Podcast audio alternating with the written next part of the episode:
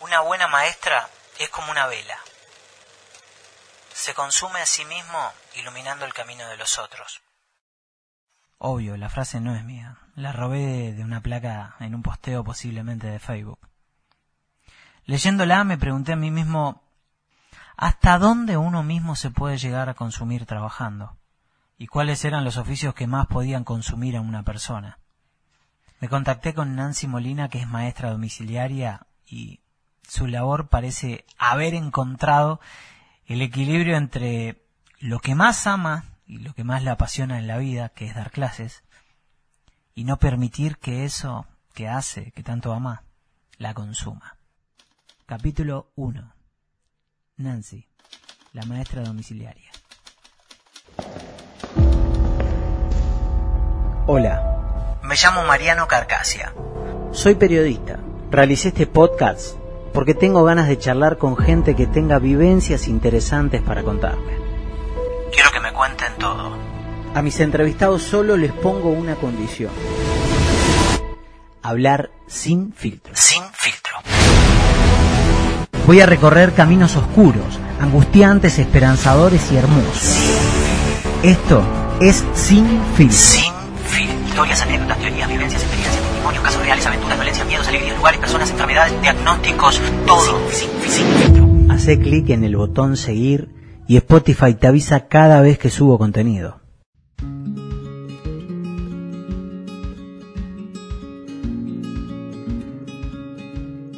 Nancy, quiero que me expliques qué hace específicamente una, una maestra a domicilio.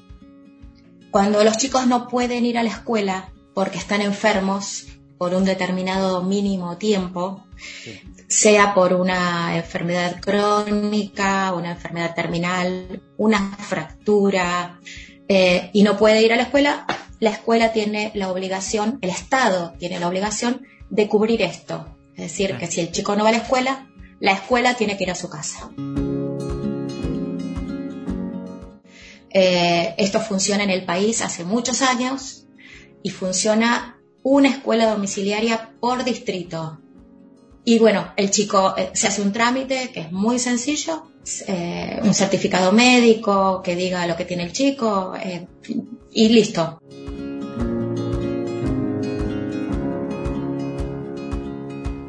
¿Cómo es tu, cómo es tu gestión desde el principio? Primero se hace lo que es papeles, ¿no? La documentación, eh, el certificado médico eh, correcto, que sea una enfermedad que está dentro de las que engloba el servicio domiciliario.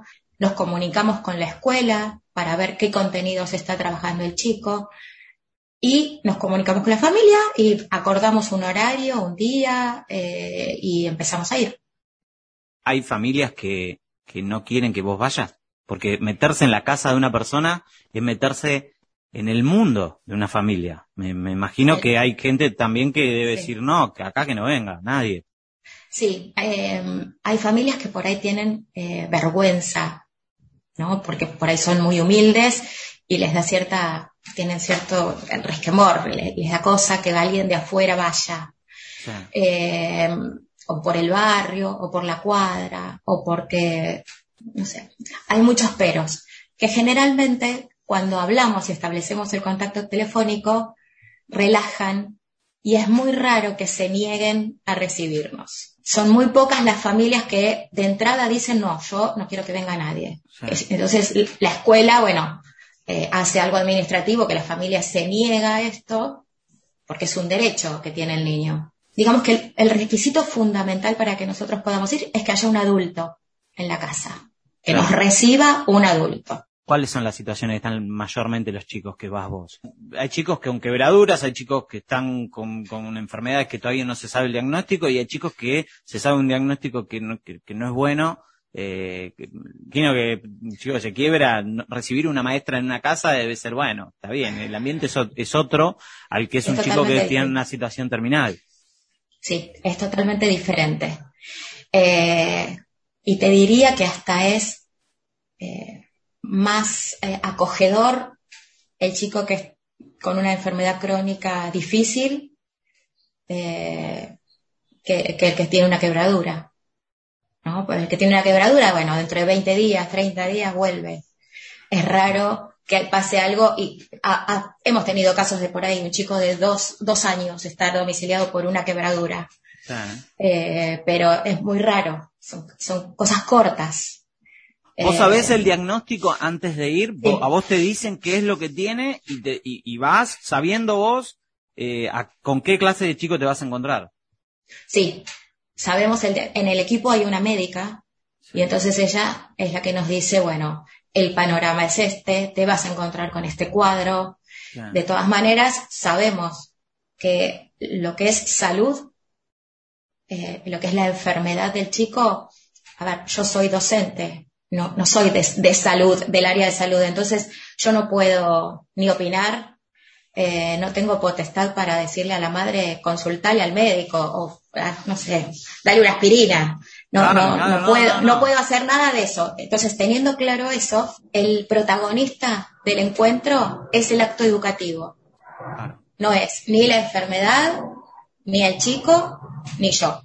Trato que el diagnóstico no sea una interferencia. para no trabajar desde la pena, que me parece que no es algo sano, y para poder trabajar, porque yo después tengo que seguir trabajando con otro niño, y si ese niño deja eh, fallece, yo tengo que continuar trabajando. Y una manera por ahí eh, defensiva quizá es, bueno, el protagonista es el acto educativo.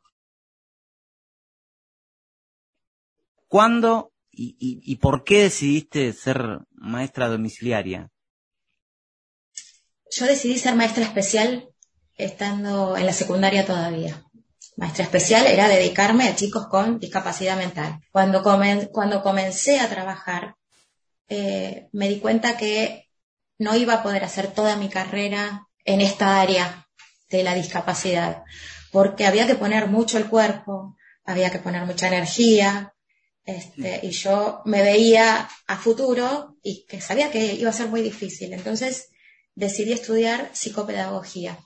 Entonces ahí es como que se me abrió el panorama laboral las posibilidades de trabajo se duplicaron o triplicaron. Nunca dejé la escuela especial, solo que cambié eh, el rol. Estando en la escuela especial como maestra de grupo, conocí lo que era el servicio domiciliario y me interesó. Eh, sentía que yo iba a poder aportar algo, que podía ser enriquecedora mi participación en el servicio. Sentí que quería hacer eso. Y cuando empecé a trabajar, sentía eh, que era lo mío, siempre sentí como que yo, como que era mi vocación, que todo el caminito anterior que había hecho era para llegar al servicio domiciliario.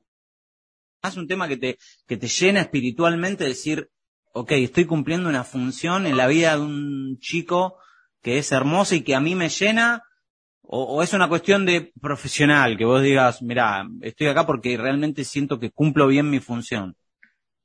Eh, creo que empezó siendo una cuestión vocacional y, se, y, y, como que fue mezclándose lo, lo, vocacional con lo profesional y eh, darme cuenta que lo podía hacer y que lo estaba haciendo bien o que lo estaba haciendo de una manera que funcionaba. Yo tengo un mal día en el laburo y me quedo pensando, me quedo haciendo la cabeza, me quedo maquinando y me cuesta dormir, me doy vuelta, me cuesta comer estoy mal, me angustio y me siento mal. Después me pongo a pensar y digo, che, ¿qué, ¿cuál es el problema? Y no sé, no había papel en la, en la impresora, discutí con un amigo o discutí con un, con, con un compañero, discutí con mi jefe, no sé, hice, me mandé una macana, hice algo mal.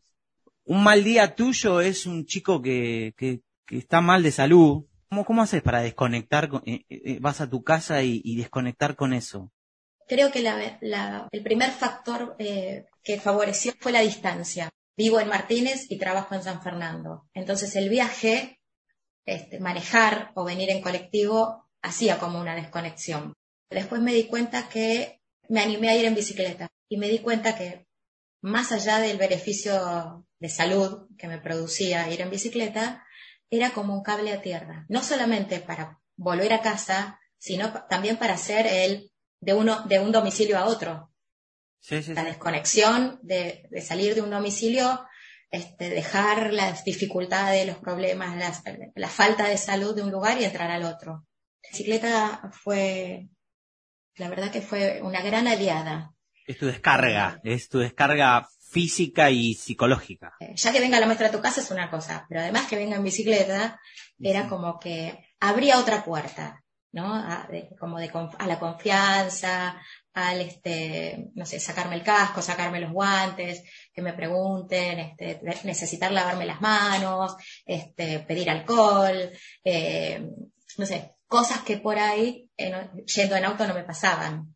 Y si era un lugar así medio turbio, o si era un lugar así difícil de entrar, ¿ibas en bicicleta igual? Eh, pri- primero pedía que me esperen en algún lugar los padres Ah. o algún adulto y a partir de ahí ya, este, bueno, me, me veían entrar, me ha pasado dejar el auto abierto en algún lugar no muy lindo y que no me toquen nada. Este, el, el vidrio bajo, olvidármelo y estaba todo intacto. Eh, ya te conocen, co- saben que vas en ese auto, que vas en esa bicicleta, que vas con el delantal, que vas a, dónde vas. Sí. Este, y muchos papás me han dicho, vos cualquier, cualquier inconveniente que tengas, decí que sos la maestra de fulano de tal o del hermano de fulano de tal y vas a ver que no pasa nada. Y nunca tuve un problema. ¿Alguna vez te pasó decir, no puedo, con esto no puedo, ya sea antes de agarrar, eh, antes de conocer al chico, o cuando conociste al chico dijiste, con esto no puedo, esto me va a partir? ¿Qué, qué, qué, qué te Dos pasó? veces me pasó, dos veces. La primera fue con una, con una nena de jardín eh, que tenía la misma edad de mi hija en ese momento Sí. eh, y que el panorama no era bueno. Y bueno, no pude. Eh, antes, antes de ponerme en contacto, cuando me dijeron a vos te toca esta nena, eh, dije, no puedo, tiene la misma edad de mi hija, eh, no, no puedo separar. Claro. De- entonces, bueno, ser, el equipo respetó totalmente eso, ¿no? Cuando es así, que ¿qué a hacen? Va, equipo- a otra persona. va otra persona. La otra vez fue una adolescente que empecé a trabajar con ella eh, y era muy caprichosa, muy rebelde, quería pasando el límite todo el tiempo. Ah. Eh, y entonces eh, yo le ponía límites, ¿no? A ver, siempre con mucho respeto, siempre yo soy, fui, soy muy cuidadosa, respetuosa y siempre haciendo ver que, bueno, mira, aunque estamos en tu casa, esto lo tenemos que hacer porque es parte de la tarea de la escuela. Eh, ¿Querés tomar? Hacemos un recreo. Eh, bueno, eh, me sentí muy incómoda porque no podía manejar este límite. Cuando arranca la clase, imagino que la enfermedad o el tema por momentos tiene que quedar de lado sí o sí. Si bien eh, eh, hay situaciones que son que sobre, deben sobrepasar, porque hay capaz que chicos que están muy mal y, y la clase se hace a mol, acorde a lo que los chicos necesitan, pero llega un momento que vos empe- empieza la clase y no podés eh, eh, eh, dar clases desde la lástima o desde la compasión No. de este chico, ¿no? No, no se puede. No ese es el lugar, porque, uy, no ese es el lugar desde donde dar una clase o desde donde uno puede partir. Bueno, quiero que me cuentes la historia de, de un escritor uruguayo y del sapo Ruperto, que es tan linda. Eh, Oh, la escuché en Radio Ruperto. Rivadavia y, y- y me, me encantó, me encantó. Pero quiero que me la cuentes a mí. ¿Cómo arranca esa historia? ¿Cómo arranca? Arranca, eh, yo era muy nueva en el servicio domiciliario, me dicen que iba a tener un niño con, con una leucemia, no, no sé qué tipo de leucemia, eh, que ya habían probado el trasplante de, de médula, que habían probado la quimio y no sé, bueno, y había que esperar porque no se iba a curar. La médica de la escuela me dijo que, que- en qué condiciones yo iba a encontrar ese niño. Me iba a encontrar con un niño en apariencia diferente a otros. Y bueno, fui con mucho temor. La médica me dijo, no te asustes, es posible que te pregunte cuándo se va a morir, si vos vas a estar hasta el día que se muera, si te, va- te puede llegar a decir que tiene miedo de morirse, te puede preguntar cosas en relación a la muerte. ¿Edad del nene? Creo que tenía 12, 12 años. 12 años. Así que bueno, fui con, como que me asusté. Dije, bueno, pero cuando me pregunte esas cosas, ¿qué respondo? ¿Qué le digo? Quédate tranquila, me dijo la médica. En el momento vas a saber qué decir. eh, cuando fui la primera vez eh, en un barrio muy simple, muy sencillo, una casa muy humilde, una familia humilde. Eh, bueno, cuando me abrieron la puerta, la mamá con una sonrisa este, me estaba esperando, me abrió la puerta de la habitación, me encontré con un niño sentado en la cama, con su mochila tirada en el piso y una gran sonrisa. Y como que ahí los miedos este, se fueron. Los temores que yo tenía, con los que iba, se fueron.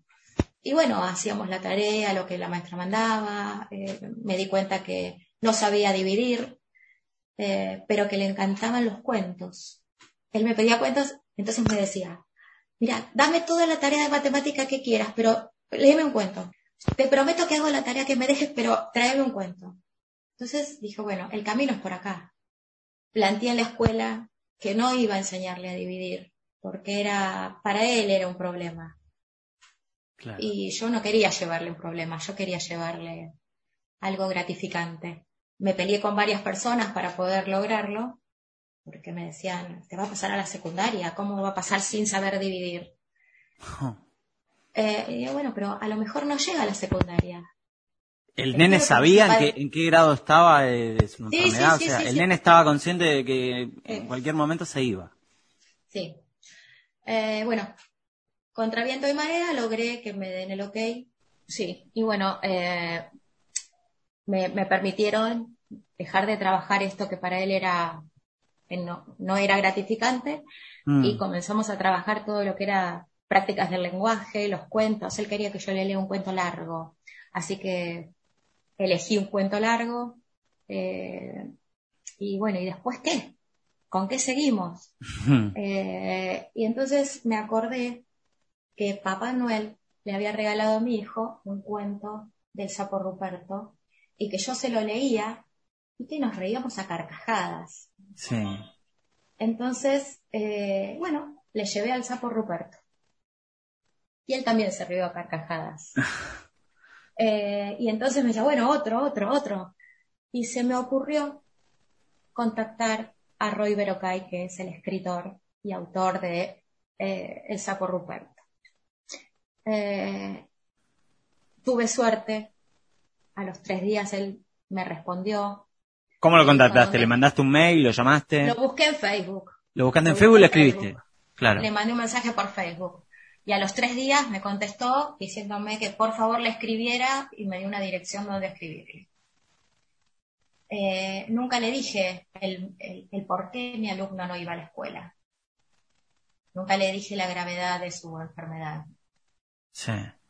Eh, simplemente le dije que no podía ir a la escuela y que estaba fascinado con, con Ruperto y que se me había ocurrido eh, ponerlos en contacto. ¿Por, ¿Por qué no le dijiste que, que estaba en una situación? Porque no quería que me dijera que sí por lástima. Ah. Ah, no, no, quería, quería que fuera algo auténtico. Eh, bueno, se enganchó con la propuesta, le gustó la idea, él vive en Uruguay.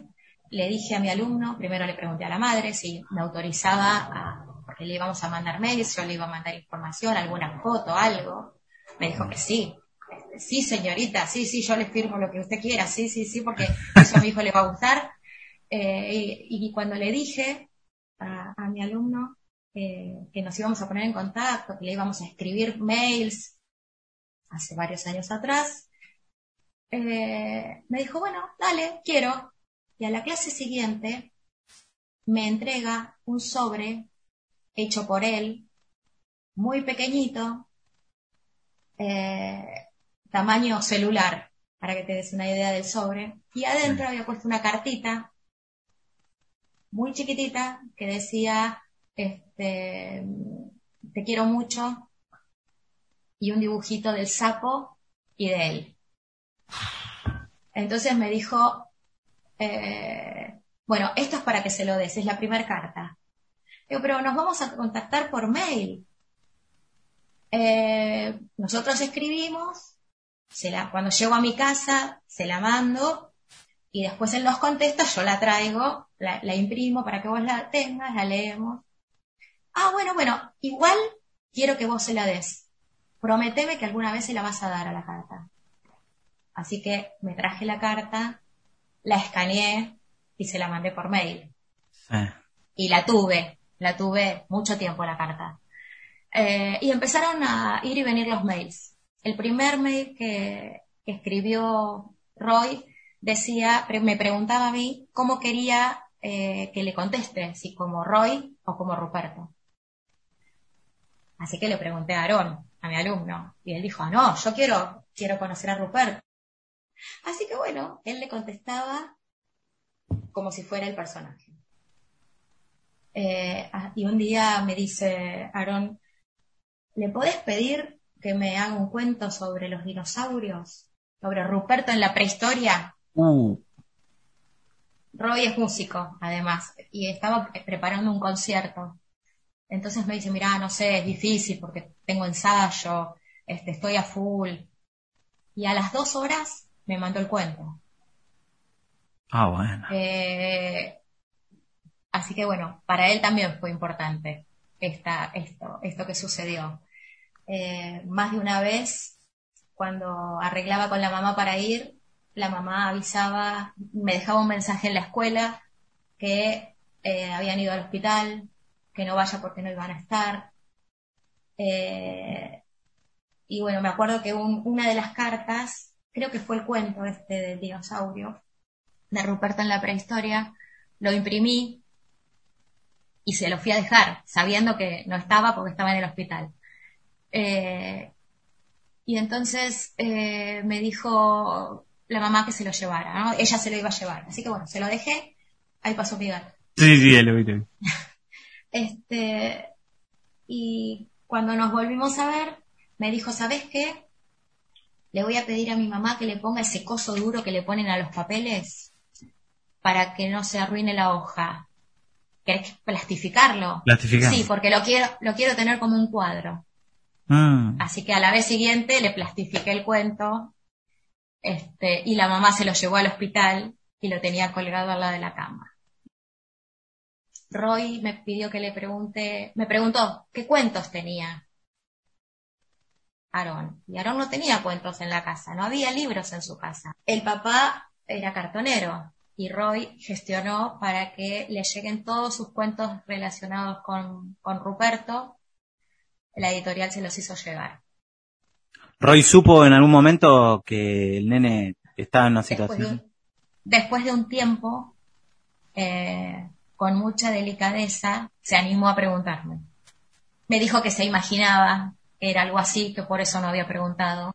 Y fueron, no fue mucho tiempo el que nos carteamos, digamos, que nos mandamos mails y estuvimos comunicados.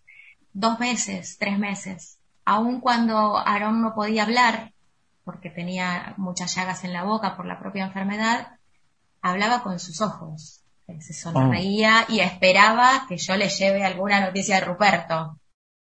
Fue muy fuerte, fue muy conmovedor y fue un tiempo de mucho aprendizaje. ¿Duró mucho el, el, o sea, tu estadía en la casa del nene? Y yo come- comencé en abril o mayo con él y en diciembre falleció. El médico lo había autorizado para recibir su título. Eh, la entrega era un martes, no, perdón, un lunes. Ese lunes hubo paro de auxiliares en las escuelas. La fiesta se suspendió. El martes lo internaron y el jueves falleció. Oh. Así que no llegó. Nancy, quiero, qui- tengo 350.000 preguntas para hacerte. Me quiero quedar con vos hablando hasta las 8 de la noche. ¿Te pasó así un caso de, de que te involucras mucho? De que no podés no involucrarte? De que, o sea, que hay un, seguramente yo te diga, pensá en un alumno y venga un alumno a tu cabeza. Y venga un alumno específico, un alumno alumna, eh, ¿quién es ese alumno? Eh, yo creo que Aarón fue como eh, fue como un, un alumno que me marcó. vamos a, a las clases. Vos estás dando clases y, y te ha pasado de que chicos se, te- se tenga que suspender la clase porque, porque chicos estén, estén mal o, o la situación no daba para seguir con la clase. Contame de eso. Sí, nosotros eh, estipulamos un tiempo, ¿no? Hay un tiempo de clase. En ese tiempo uno administra el saludo, entrar en confianza, hiciste la tarea, la clase, podemos hacer un recreo y después se hace lo que es el cierre de la clase. Eh, y más de una vez uno ve cómo el chico va decayendo, ¿no? Mm. Algunos como que se van poniendo ojerosos o que la, la postura física va como que ya, bueno, este, o que empieza a, a bostezar, que, que ya uno nota el cansancio. Bueno, ahí cortamos. He hecho siempre fue avisar en la escuela, mira, la clase con fulano fue más corta porque no se sentía bien, así que llamo por teléfono a la, a la madre siguiente y le digo, mira, ¿puedo ir antes? Y bueno, voy antes. O llamo a otro alumno para ir. ¿Y en pandemia cómo, cómo te las arreglaste? ¿Cómo te las ingeniaste? ¿Hacías Zoom? En pandemia fue difícil.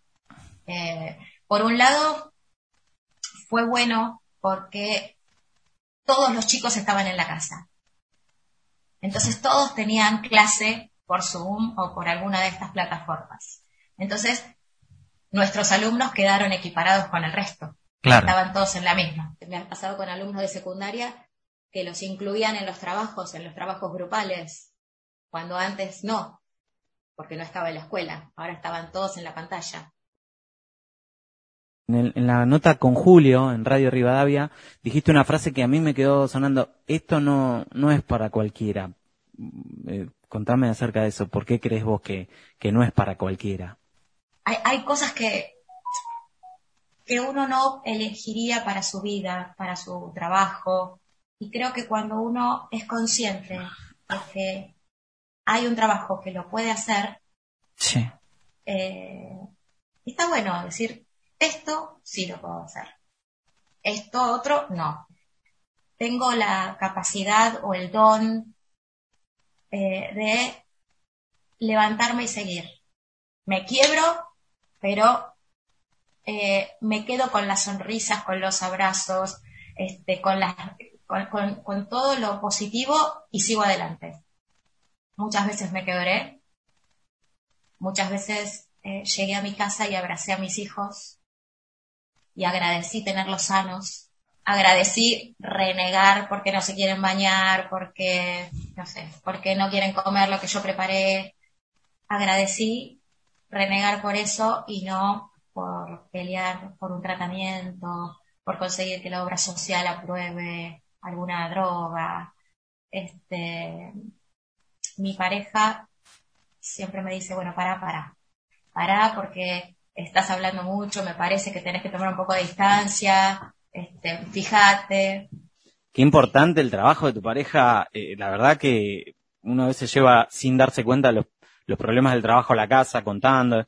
Y, y qué, qué, qué trabajo fundamental, ¿no? Esa contención, porque imagino que, que no, no es sencillo. Estás hablando de cosas de Sí. vida, muerte, y estás hablando de vida, muerte de chicos. Me hiciste acordar ahora de esto. Con, con esto que dijiste, eh, me tocó trabajar con un chico que tenía un problema en un ojo, un tumor en el globo ocular. Eh, también una familia recontra humilde, muy, muy humilde. Un papá que eh, perdió su trabajo eh, y sabiendo las necesidades económicas que tenían, eh, dije, no me puedo quedar con los brazos cruzados. Pude, me puse en campaña, eh, pedí permiso para pedir ayuda en el grupo de entrenamiento y salió algo increíble. Iba a entrenar los sábados en auto y volvía con el auto cargado de botellas de leche, papel higiénico, shampoo, frazada, ropa de abrigo. Volvía y contaba plata. Era, y decirle a la mamá, mira, hay tanta cantidad de dinero. Ay, señorita, por favor, guárdelo, este, guárdelo hasta que yo, este, porque me van a pagar no sé qué. Así con eso compro los tirantes para el techo. Guárdelo porque después voy a comprar, este, me faltan los ladrillos. Wow, qué Eh, emocionante. Yo siempre digo, fui nexo entre Claro. una necesidad y gente que quería ayudar. Simplemente eso, unir una necesidad con quien tiene deseos de ayudar. Está bien, pero pará, no te saques, no te saques mérito, no te saques mérito. A ver, ya sé que no te lo vas a poner vos misma, pero yo te lo voy a, me voy a encargar de ponértelo yo. Eh, a ver, eh, tu ayuda fue súper importante y, y, y ahí capaz que a esa familia le faltaba una persona que mueva las piezas que, que moviste vos. Eh, es es súper importante. Bueno, ¿qué pasó finalmente con este chico? ¿Hay, hay chicos que se recuperan? ¿Qué pasó con este chico? De, falleció el chico del ojo. Falleció. Falleció. ¿Pero te pasa también de, de- de chicos que se terminan recuperando? ¿O la mayoría pierden la vida? Sí, sí, sí, sí, sí, no, no, no, sí, sí. ¿Y eso es el doble de gratificante? Sí, es- no sé si es el doble de gratificante, pero saber que vuelve a la rutina de cualquier chico de eh, no querer levantarse para ir al colegio, no hacer la tarea, olvidarse de algo de la mochila, a lo rutinario, lo que es tan sencillo para todo, tan común, ¿no? Como pasarse el peine fino, Claro. eh, es una alegría. Nancy, O, o- sí, sí, decime, decime. o que te digan, señor Nancy, ¿sabes una cosa? Este, me encontré con fulanito de tal, ¿te acordás que yo te conté que nos, y, y me cuentan alguna anécdota? Este, o me mandan una foto. Después de mucho tiempo me mandan una foto con su mejor amigo. Es súper gratificante. O me invitan a, me han invitado a actos de egresados. Qué lindo. Es muy Es- lindo, sí, es emocionante. Es muy emocionante. Me, me, me Sí, hiciste sí, emocionar. Sí, sí, sí, sí, es muy emocionante. ¿Vos crees que, este, que tu profesión, vos crees que tu profesión te dejó más de lo que te sacó? Sí, sí. ¿Sí? Si yo miro eh, mi profesión, eh, tengo el, el corazón lleno de caricias. En este tiempo que no estoy trabajando de la escuela primaria, mi compañero me manda mensajes y me dice, mira, fulano, fulano y fulano quieren saber cómo estás, te mandan un beso, quieren saber qué pasó con Pérez porque se perdieron el final del cuento de Pérez. Pérez es un ratón Sí, sí, sí. eh, y se perdieron el final. Eh, así que quieren saber cuándo venís para que les cuentes. Bueno, eso es una caricia doble. Qué sé yo, buscar algo y encontrar algún dibujito que me han hecho y que guardé eh, es emocionante. Las cartas. Imagino que la historia esta de Ruperto que me contaste. me- Ah, ¿sabés cómo terminó la historia, Ruperto? ¿Te ¿Cómo? acuerdas que te conté del papelito, de la cartita? Bueno, eh, Roy Berocay vino a Argentina. Después de- del fallecimiento de Aaron vino. Eh, nos vimos. Él había sacado su último libro en ese momento de Ruperto, donde Ruperto, después de 25 años de, de vivir en cuentos, se casa finalmente con, con su amor. Eh, y para que todos los obstáculos que les ponen los malos en el cuento, para que no se casen, para que lo logren, aparece un sapito ayudante que se llama Aaron. Uh. Entonces, cuando Roy me cuenta esto, yo no lo podía creer. Y me dice, él vino para un recital. Dice, y sabes que con el afán de preparar todo para el recital, me olvidé tu libro arriba de la mesa. No te preocupes, yo después cuando venga a la Argentina lo compro, este, cuando ah, salga acá, bueno, sí, qué sé yo, qué sé cuánto. Entonces le dije, yo sí tengo algo para darte, que no me olvidé. Yo prometí que en algún momento te iba a dar. Y le di la carta, la carta que había hecho Aarón en papel. Sí. Eh, lo que no sabía es que Ruperto tiene esa cartita guardada en la billetera. Ruperto la tiene guardada en la billetera. Eh, y fue una linda noticia. Fue hermoso. Ay, Nancy, me, me, me, me haces emocionar. Me haces, me, estoy sensible. Sí. ah, se me llenaron los ojos de lágrimas. La verdad que, que, es muy fuerte. ¿Cómo, cómo haces? Sos un, sos un ser único. Sos un ser único y, creo que hay, tiene que haber más Nancy's por acá, por el mundo. ¿no? Las hay, las hay, las hay. Estoy segura, estoy segura que hay. Quiero agradecerte de corazón que, que te hayas abierto así, que hayas hablado sin filtro, porque sabes que este podcast se llama Sin Filtro, y, y espero que llegue a mucha gente y que te ayude a, a que esta historia tiene que ser contada y que, que llegue a mucha, mucha gente, ¿sí? Gracias. Cuídate, chao.